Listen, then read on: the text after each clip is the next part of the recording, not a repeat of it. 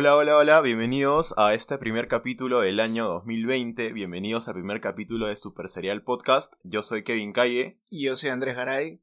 Y estamos muy felices por la buena acogida que hemos tenido y hemos venido para quedarnos. En verdad, muchas gracias por, por los comentarios que hemos recibido en, en las redes sociales, en Instagram, en Facebook. Y en verdad estamos muy emocionados con este proyecto y el día de hoy vamos a tocar un tema que hace un par de semanas, incluso hasta hace, hace unos días, ha sido tendencia y yo creo que seguirá siendo tendencia un par de días más o semanas al menos, que es sobre esta serie argentina que es Rebelde Way y que se hizo tendencia porque Netflix subió las dos temporadas me parece a, a su plataforma. Exacto. Rebelde Way es una serie que tuvo mucho impacto no solo en Argentina, sino en Latinoamérica también. Y ha sido, eh, está siendo transmitida por Netflix ahorita y toda la gente está volando en las redes sociales porque están recordando su infancia y la están disfrutando.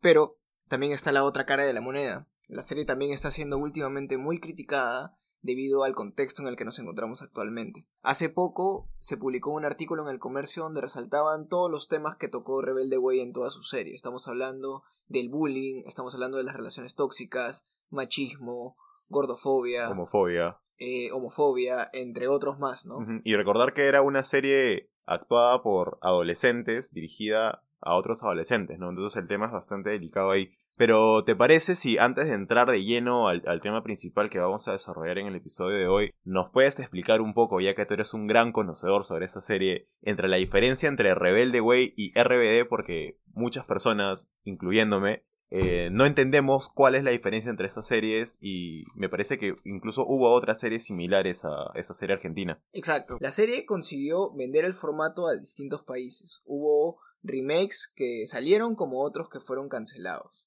Entre ellos, el más conocido es el de México, que es RBD. Rebelde Way fue primero que. RBD. Hay mucha gente que creció y lo primero que vio fue Rebelde Way. Pero también están las otras personas que lo primero, el primer contacto que tuvieron con este formato fue con la serie mexicana, que es RBD. Claro, yo en verdad tuve el- el primer contacto con esta serie porque Rebelde Way parece que era un año, dos años antes que la serie, entonces yo era más chivolo y no, no la había visto. Yo escuché RBD y más lo relacionaba con las canciones que con la serie. En sí ese es el formato, es un grupo juvenil, cuatro protagonistas principales y a la vez que suceden acontecimientos dentro de la serie también hacen canciones e incluso llegan a tener giras Claro, por, por- como ya por una toda banda Latinoamérica con todas las canciones que hacen, ¿no? Pero estuve investigando un poco más y me di cuenta de que Rebelde no es el único remake que se ha hecho de la serie. ¿Ya? Eh, es muy interesante porque de hecho también hubo un remake en la India que se llama Remix Gang. Remix Gang. Exacto. Hubo uno en Portugal que Rebelde Way también es su nombre. No sé cómo lo pronunciarán. También hubo, hubo uno en Chile, Corazón Rebelde. Ya. Y uno en Brasil, Rebelde. Y me parece que incluso más de una serie de esta chica Cris Morena ha llegado a otros países, ¿no? Porque ella ha hecho Exacto. muchas series que han reventado en, en Argentina, Cris. Morena tiene una trayectoria tremenda con respecto a sus series. Pero ahora, eso es hablando de los formatos este, que lograron ser emitidos en otros países. También hubo unos tres formatos, tres remakes, que no pudieron ser emitidos. O sea, estaba en planificación, pero por alguna razón fueron No cancelados. Estamos hablando de un remake que iba a haber en Brasil en el 2003, que es justo la época en la que Rebelde Way sale. Claro. Pero parece que no, por, algo- por distintos inconvenientes no se pudo emitir. Y fue emitido recién el remake de Rebelde, que ya lo mencioné en Brasil, recién en el 2011. El 2011 al 2012. Tuvieron que pasar muchos años para que la serie pudiera tener su remake en Brasil. Ahora, también tenemos uno en Italia. Villa Rebelde. No tengo, no tengo conocimiento cómo se debe pronunciar también. Iba a salir en el 2009, pero fue cancelada. Y Rebel Days en Estados Unidos, que también iba Mira. a salir en el 2009 y fue cancelada también. Pero definitivamente el más curioso de todos es el remake que se hace en, en la India que se llama Remix. Exactamente. Como mencioné anteriormente, Chris Morena ha tenido demasiada relevancia tanto con sus series como las canciones que traían las mismas series. Eh, para nada más este, hacer un pequeño, una pequeña lista de las cosas que ha producido y hecho Chris Morena, porque Chris Morena no solo es la creadora de la, de la serie, sino también la compositora musical de muchos de los temas. Te mentiría si te digo que es de todos, pero lo más probable es que sí. Casi, de la mayoría al menos. Eh, al menos de la mayoría sí. Entre sus mejores obras de Chris Morena está Casi Ángeles, Rebelde Way, Alma Pirata, Aliados, Verano del 98, Chiquititas, Chiquitito. Juga- Jugate conmigo, Amor mío, Rincón de Luz y Floricienta. Dato curioso, el concierto de Floricienta aquí en Lima, Perú, más o menos en el año 2006, si no me equivoco, fue uno de los conciertos que más gente llevó y que más rápido agotó sus entradas. Entonces ya con eso vemos eh, el impacto que tuvo esta serie aquí, aquí en nuestro país, ¿no? Siendo más cercanos. Exactamente. Generalmente las series de, de Chris Morena relataban un poco el sentir de adolescentes, niños, prepubers, con respecto a las distintas situaciones de la vida, ¿no? De enamorarte por primera vez, tener padres que quizás se están separando, situaciones que creo que cualquier joven... La primera ruptura amorosa. Exactamente. Entonces, yo creo que era más por ese lado que lograba atraer toda la atención de nosotros, que éramos jóvenes, y lograbas también el impacto a nivel de Floricienta, a nivel de Rebelde Way, y, y distintas series también, ¿no? Claro. Pero vayamos al meollo del asunto. Al tema principal del episodio del podcast. Exacto. El tema es que ha habido una crítica. Y esta crítica indica de que la serie, o sea, esta persona en la crítica indica que es de joven disfrutó mucho la serie. Como era, muchos. era hincha de la serie, exactamente. Cuando se entera que Netflix va a transmitirlo, se emociona y comienza a verlo desde el primer capítulo. Que, ojo, son 318 capítulos. Eh, casi 40 minutos cada uno, ¿no? Eh, sí, más o menos. ¿Y qué sucede? Esta persona cuando comienza a ver la serie nuevamente, se topa con la novedad de que hay muchos temas que quizás cuando era joven pasaron desapercibidos por su cabeza, ¿no? Es cierto, la serie toca temas muy delicados, eh, habla mucho sobre la violencia, sobre los expuestos que estamos los jóvenes con respecto a distintas cosas, respecto al bullying, respecto a las drogas, respecto a las relaciones sexuales, porque estamos hablando en un contexto donde los cuatro chicos están en una escuela, o sea, no es cualquier escuela, sino es la, la, la Elite Way, este, la élite de la élite, en donde hay tanto chicos con mucho dinero y los otros son chicos que son becados por sus conocimientos, ¿no? Y entre ellos comparten... Eh, un mismo espacio. Eh, comparten un mismo espacio. Y, y comparten mismos problemas. Exactamente. Pero dentro de eso, pues comienzan a ver los problemas, ¿no? De la gente que tiene dinero, que discrimina un poco a la gente pobre, que no tiene mucho. En la misma escuela hay un grupo que se llama La Logia.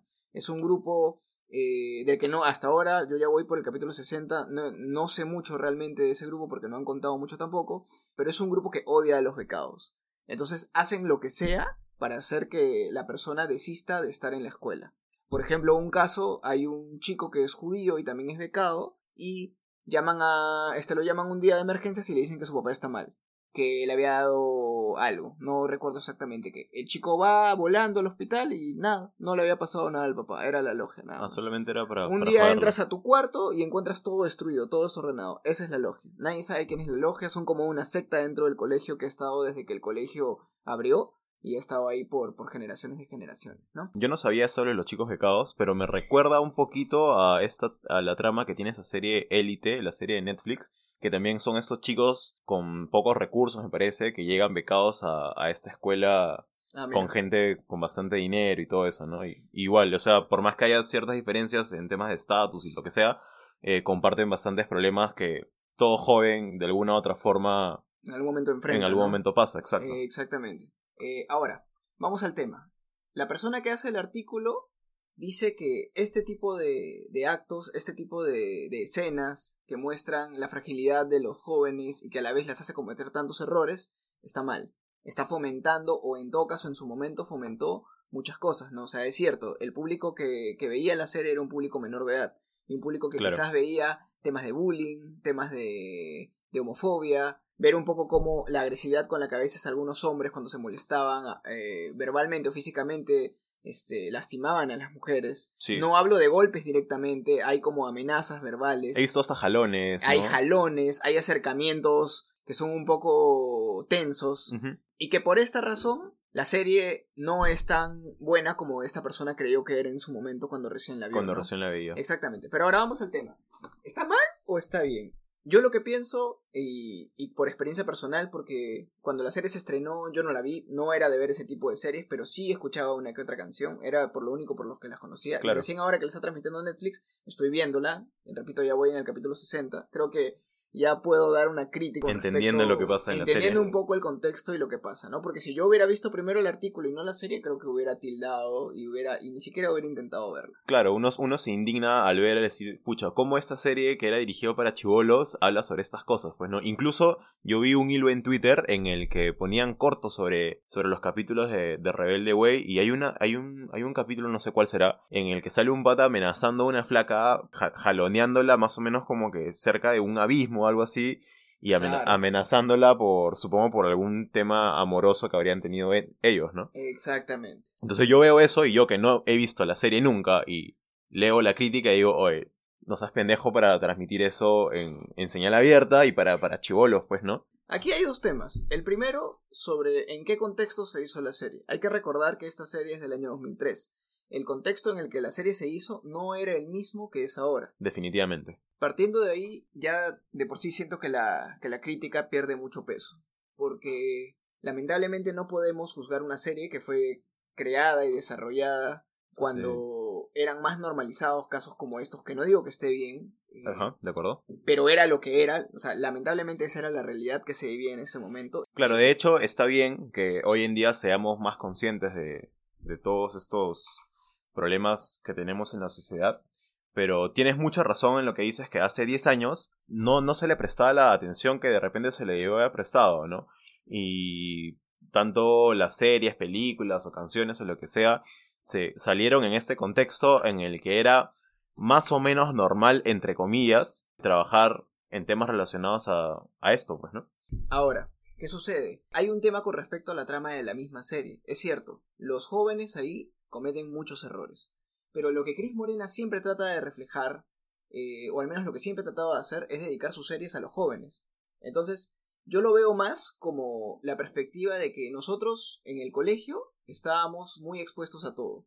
Y a veces ha habido todo tipo de chicos, los que los antisociales, estaban los chicos que se dejaban llevar, se dejaban influenciar por los demás, y en realidad yo creo que el colegio es la época perfecta para equivocarte, porque de ahí sales a conocer más el mundo y ya, ya habiendo tenido experiencias en las que tú debes aprender a diferenciar lo que está bien y lo que está mal. Segundo, la serie no solamente se basa en eso, es cierto, al comienzo tiene muchas escenas y los personajes tienen sus propios conflictos, hay que entender eso también. Los chicos no son malos porque sí, o sea, cada uno tiene una historia y cada uno tiene una evolución que desarrollar. Por ejemplo, esa escena que tú mencionas ¿Ya? del chico eh, amenazando a la chica frente al abismo. ¿Qué sucede? Eh, esta escena está protagonizada por, valga la redundancia, por los dos, por dos de los cuatro protagonistas de la serie, que son Mia y Manuel.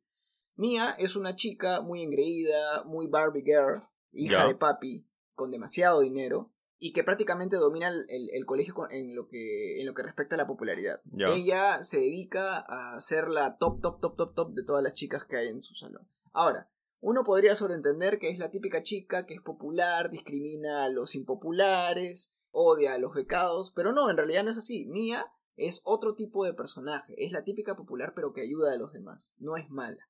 Tiene bien marcados sus valores, es cierto, es engreída y todo lo que quieran, pero defiende a la gente que, que se lo merece. Ella no está del lado de la gente mala. Y cada vez que alguien está por hacer algo malo, ella hace una reflexión con respecto a qué debería ser lo correcto, ¿no? Y el otro protagonista es Manuel, quien la, en, este, en, en- en este, en esta escena que se relata la amenaza. ¿Por qué? Porque Manuel es un chico mexicano de una familia que no tiene mucho dinero, Es uno de los becados. Exactamente, pero tiene una historia con Mía que Mía no sabe, que es que su papá de Manuel trabajaba para el papá de Mía.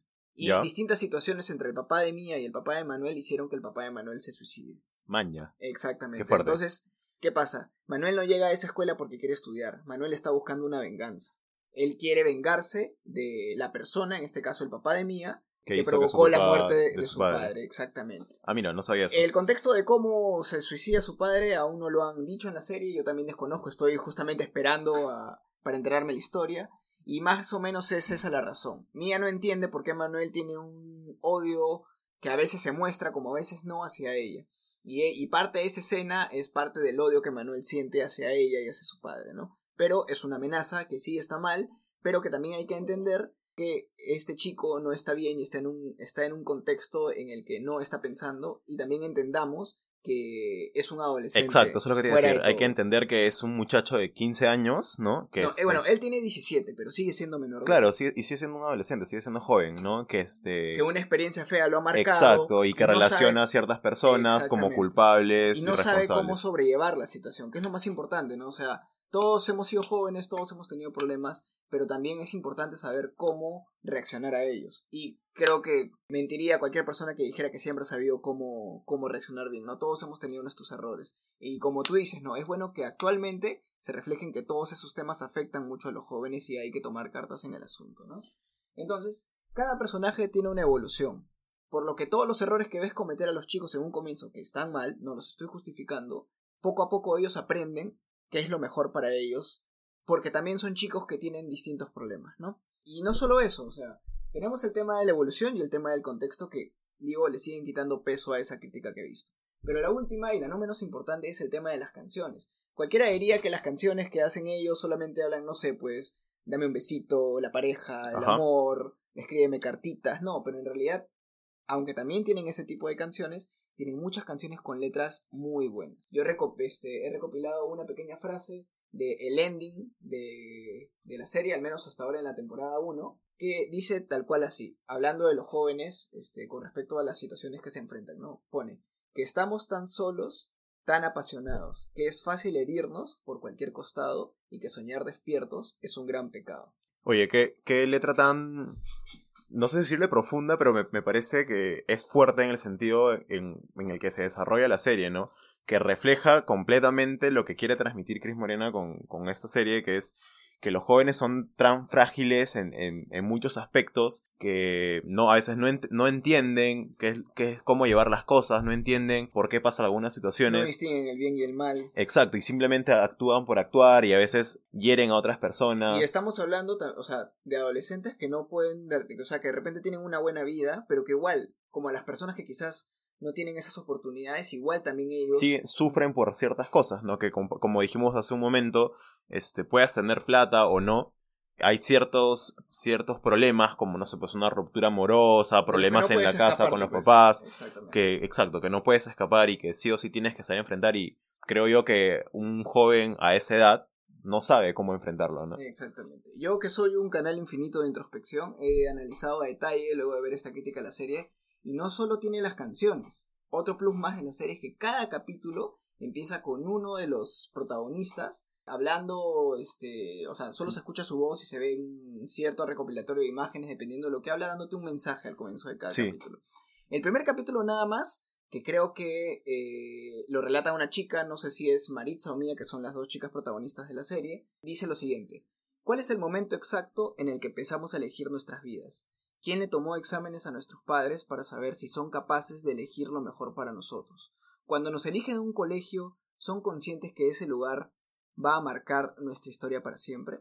Y empieza el primer capítulo. Buenísimo. Yo recuerdo que hace un par de semanas que me venías diciendo que, que vea la serie, que vea la serie, que vea la serie. Veo esto, veo esta pequeña introducción que le hacen al capítulo y me quedo como que, man, ya, o sea, me estás diciendo que esto va a ser como que así de fuerte, así de complicado, las, los problemas que van a desarrollar estos muchachos. Entonces, eh, me llamó bastante la atención cómo, cómo inician. Y como dices tú, en cada capítulo tienen Hay una reflexión, No, hay esta un reflexión inicial. Sobre, sobre lo que puede estar este, sintiendo el personaje, ¿no? Entonces, todo ese tipo de factores no solo le quitan peso a esta crítica, sino que engrandecen la serie. Sí. Yo tomaba la serie como una serie X que tuvo una serie de chivolos. una serie de chivolos, que tuvo su relevancia sin nada más. Pero por todos los distintos detalles que he comenzado a analizar de la serie, me he dado cuenta que es muy buena. Y no solo, o sea, a nivel del espectador, sino a nivel de, de cómo te puede afectar a ti como joven. O sea, a mí me hubiera gustado tener o haber visto una serie así, o haberme interesado por esta serie y verla, para también entender ciertas situaciones que yo también pasé y no sabía cómo interpretar, ¿no? Claro, y, y de repente, bueno, con esto no estamos diciendo de que, que los temas de homofobia, machismo, racismo que desarrollan en la serie hayan estado bien, porque si bien es cierto, un adolescente, un joven cuando ve esa serie a veces no lo analiza de repente con la capacidad con la que lo podemos analizar a nuestros veintitantos años, pero este, de hecho sí, ¿no? De alguna u otra forma te pudo haber hecho dar, darte cuenta de ciertas cosas, como también te pudo haber, haber este, desarrollado en ti un, una actitud un poco más rebelde, por decirlo así, contra... Exactamente, esa, esa, ese es el centro de la historia, ¿no? O sea, los jóvenes, eh, al carajo los adultos, Claro. eh, y nosotros somos. Si los adultos no nos ayudan, nosotros aprendemos por nuestra cuenta, que creo que es lo que muchos jóvenes hemos hecho, ¿no?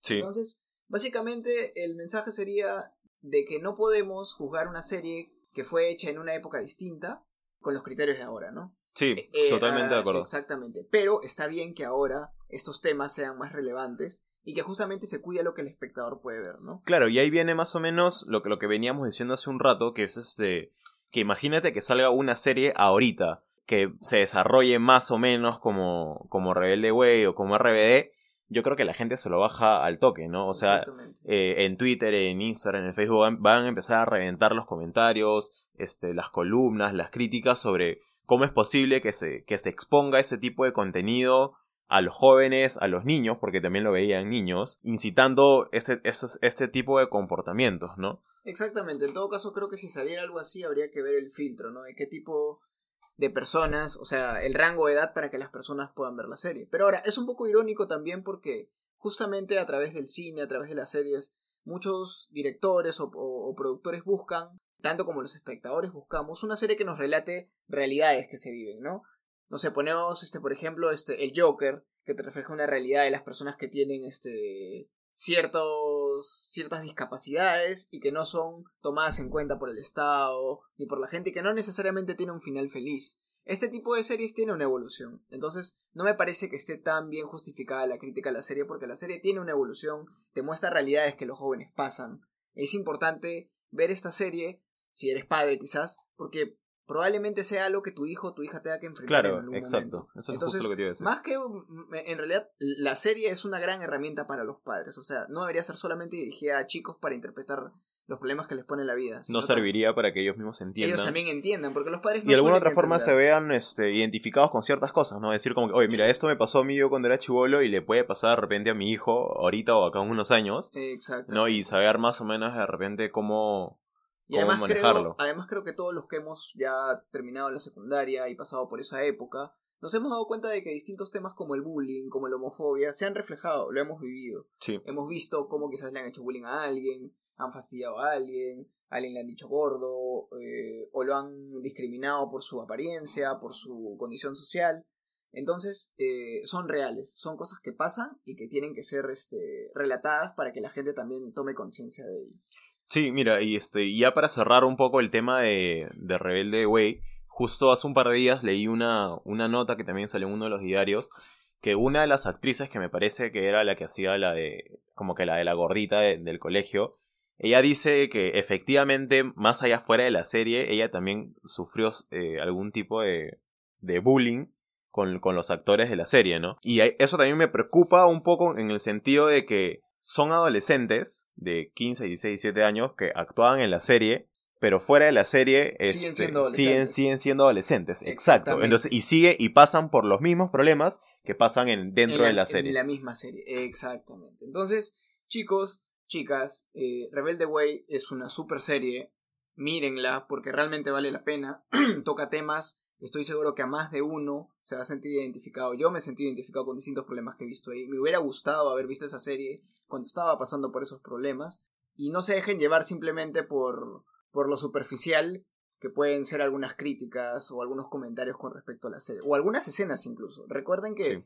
mientras más real sea lo que te relaten, te vas a poder identificar mejor con la evolución del personaje y quizás te ayude también a ti en tu día a día, ¿no? Claro, y de nuevo, eh, no decimos que lo que se lo que se resalta en esta crítica, que es sobre la construcción sobre la homofobia, el racismo y todo esto, esté bien, sino estamos diciendo de que la serie se desarrolla en un contexto diferente y hay que entender que hace 10 años no, e- la- no éramos tan conscientes como se es ahora sobre esos- este tipo de problemas sociales. E incluso ya saliendo un poco del tema de, de Rebelde Way, lo mismo pasó con la música, ¿no? Hay muchas canciones que salieron en los 80, 90, en los 2000 que sexualizaban muchas cosas, incitaban el odio hacia las mujeres, por ejemplo, y que más de uno la terminaba cantando, lo terminaba bailando en las fiestas, ¿no? Era Así- completamente normal. Claro, exacto. Y mira, rápidamente se me vienen a la mente algunas canciones de Pedro Suárez Vértiz, por ejemplo, Tiene varias. que son súper sexualizadas, Pedrito tiene varias. ¿no? Y que incluso hasta ahorita, mira, mira, sí es curioso, que incluso hasta ahorita un, un chico una chica de nuestra edad la escucha,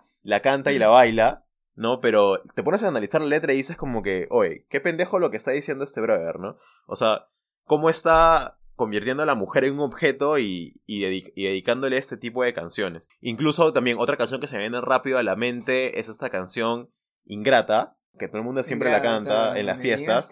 Exacto, la canción termina el pata matando a la flaca que le dedica la canción. Maña. O sea, así de pendejo. Termina algo así como que te regalo dos balazos y iré a tu funeral, con algo así. O sea, me estás diciendo que cuando yo estaba en la hora loca de un quinceañero con esa canción, estaba disfrutando como un hombre decía que iba a matar a una mujer. por Exacto. Ser ingrata. Exacto, toda la canción, toda la canción trata sobre eso y al final el, el pata termina matando a la, a la chica a la que está- le está dedicándole esta, esta canción. ¿no? Mira, te, te leo al toque. Por eso ahora tendré que obsequiarte un par de balazos para que te duela. Y aunque estoy triste por, por ya no tenerte, voy a estar contigo en tu funeral. Wow. O sea, así de pendejo y tú la pones ahorita y de repente los chicos la siguen cantando, ¿no? Pero me acordé un poco de esto porque hace un par de meses eh, la banda decidió dejar de tocar esa canción en vivo justamente por eso. Claro, ya no estamos en el mismo contexto. Exacto. Y lo mismo pasó aquí en Perú con esta, esta orquesta de salsa Zaperoco que cantaba la canción Mala Mujer, que todo el mundo la baila y la sigue bailando hasta ahorita, pero simplemente decidieron dejar de tocarla en vivo porque igual este, incitaba al, al feminicidio, ¿no? Exactamente. Entonces hay que entender que este tipo de canciones se hicieron en un contexto completamente diferente al que vivimos actualmente.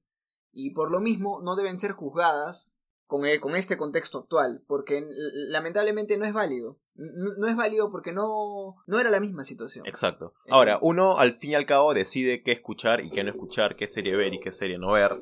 Y si de repente para ti, este, ahora que entiendes que la serie va en ese sentido o que la canción trata de decir ciertas cosas, decides no escucharlas, está bien. Estás en todo tu No, derecho. Pero si te gusta la canción y quieres seguir escuchándola, también, está bien. está bien. También está bien. Exactamente. E incluso es un poco irónico porque si te das cuenta mucha gente critica géneros como el reggaetón, el trap. El trap. porque tienen eh, letras hacia las mujeres, las sexualizan, las, las objetivizan. Pero también hay series, no, y bueno, y estas personas se cierran, ¿no? Como que no, el reggaetón malogró la música, que lo mejor es el rock. Que el reggaetón solo habla de sexo que lo mejor y es el metal, pero en el rock, en el metal, en, Lo el, mismo. Hip, en el hip hop, en todo tipo de, de género vas a encontrar algún artista o alguna canción que sexualice, que objetivice y que haga todo lo que estás criticando. Estoy seguro que, ahorita no recuerdo el nombre, hay alguna canción de los Beatles, por ejemplo, Claro. hay canciones de The Police, Entonces, Este, rápidamente eh, está esta canción de Guns N' Roses que es conocidísima que es I used to love her but I have to kill her. O sea, en verdad el, el género creo que no tiene mucho que ver, ¿no? Exactamente, entonces ahí este es un mensaje para todos esos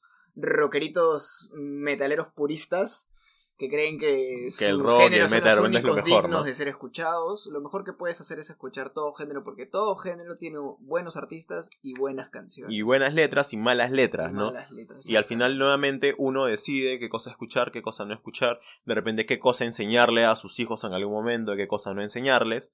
Y ese es, ese es el tema, ¿no? O sea, uno no puede... Sí, más que todo ese es, ¿no? O sea, tener en cuenta el contexto en el que nos encontramos ahora y que todo lo que se hizo antes eh, era porque se normalizaban muchas cosas. Era más común ver, ver letras de ese tipo, ver actos de ese tipo que no están bien, pero lamentablemente era la realidad que se vivía.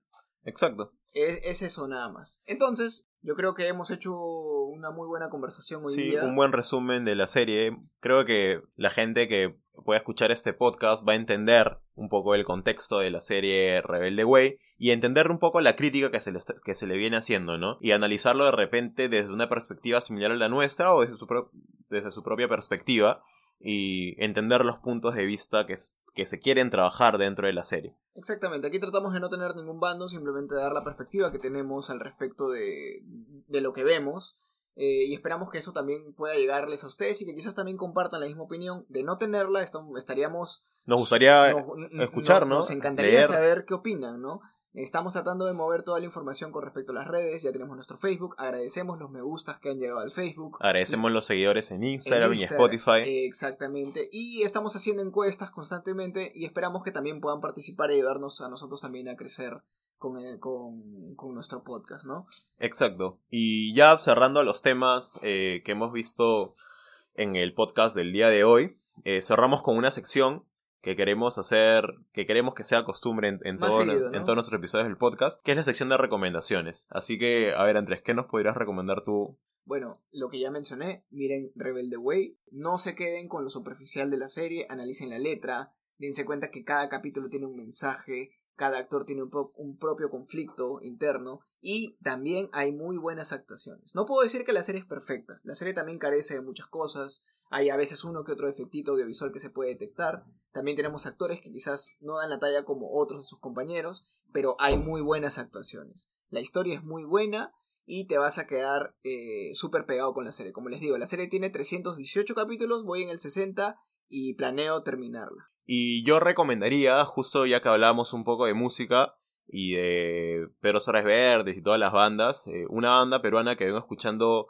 hace poco y que me gusta bastante, que es una banda de hip hop que se llama Incas Mob, que, que se me viene a la mente porque ellos hacen canciones con bastante crítica social, pero en una onda bastante joda, bastante... Nosotros somos de la calle. Ellos hacen trap, ¿no? hacen trap hip hop. No música urbana, como, como le decimos ahora. general. Y este, en específico, recomendaría una canción que se llama Barrio Bendito, que es una canción que me gusta mucho y que es una de las que más ha sonado de esta banda peruana. Perfecto. Entonces, tenemos estas recomendaciones. Vean Rebelde Way, escuchen a Incas Mob. Y también eh, sugiérannos cosas que les gustaría que quizás nosotros demos- Toquemos en el podcast. Exactamente, que demos nuestra perspectiva del tema y que también nos permiten a nosotros también enriquecer nuestro conocimiento, ¿no? Por supuesto. Exactamente. Uno nunca deja este- aprender. Esto es para ustedes más que todo. Y Entonces- eso fue todo entonces creo por el episodio del día de hoy. Yo soy Andrés Garay Yo soy Kevin Calle, esto fue Super Serial Podcast, capítulo 1. Capítulo 1. año 2020. Nos vemos, nos vemos. Nos Chau, vemos chau. la próxima semana.